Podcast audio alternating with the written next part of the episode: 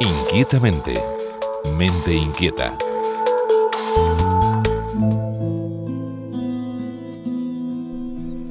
El delicado proceso de transformación del cerebro se ve muy afectado por la depresión a edades tempranas, afectando a un desarrollo cognitivo normal se ha visto que hay zonas del cerebro como la corteza frontal y prefrontal que siguen desarrollándose hasta los 40 años de edad.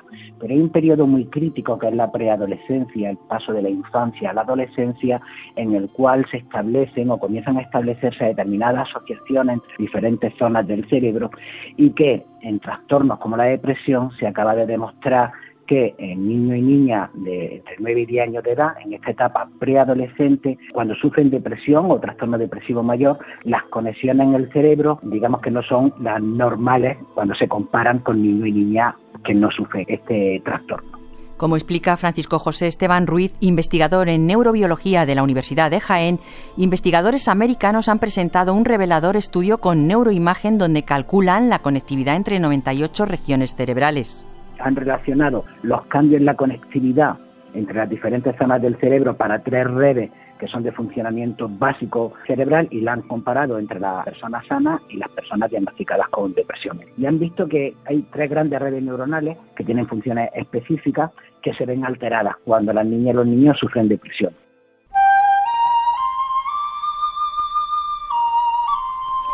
Ya se sabe que la alteración de estas redes neuronales conlleva daños en las funciones cognitivas.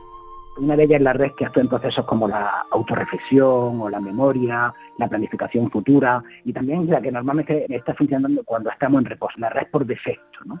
Y también se ha visto alterada otra red, que es la red de ejecución central, ¿no? que es la red que funciona cuando se toman decisiones, cuando se resuelven problemas y que también en cierto modo participa en el control de los impulsos.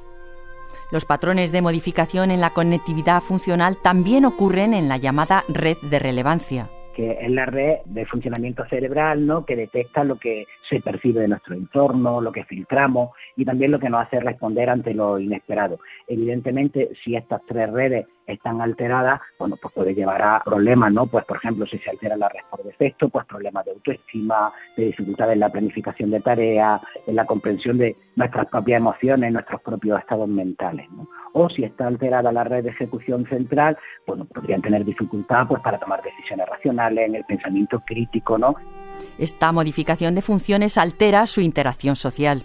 Si también está alterada la red de relevancia, pues claro, los preadolescentes podrían ser menos sensibles a los estímulos de su entorno, manifestar dificultades para concentrarse, respuestas inadecuadas, porque la red de relevancia es una red, digamos, que, que actúa entre la red por defecto y la red de ejecución central.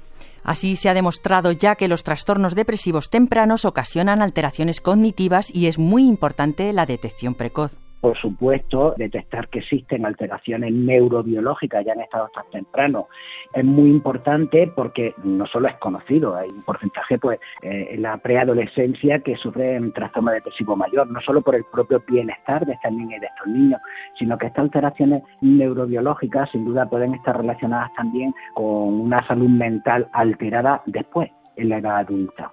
Entonces, detectarlo desde el punto de vista neurobiológico y relacionarlo con el comportamiento, ¿no? Como se ha hecho en este trabajo, identificarlo lo antes posible es muy importante porque así se pueden evitar consecuencias negativas a largo plazo y, por supuesto, pues que se favorezca que la salud mental de esta niña y niño pues sea la mejor posible en la edad adulta.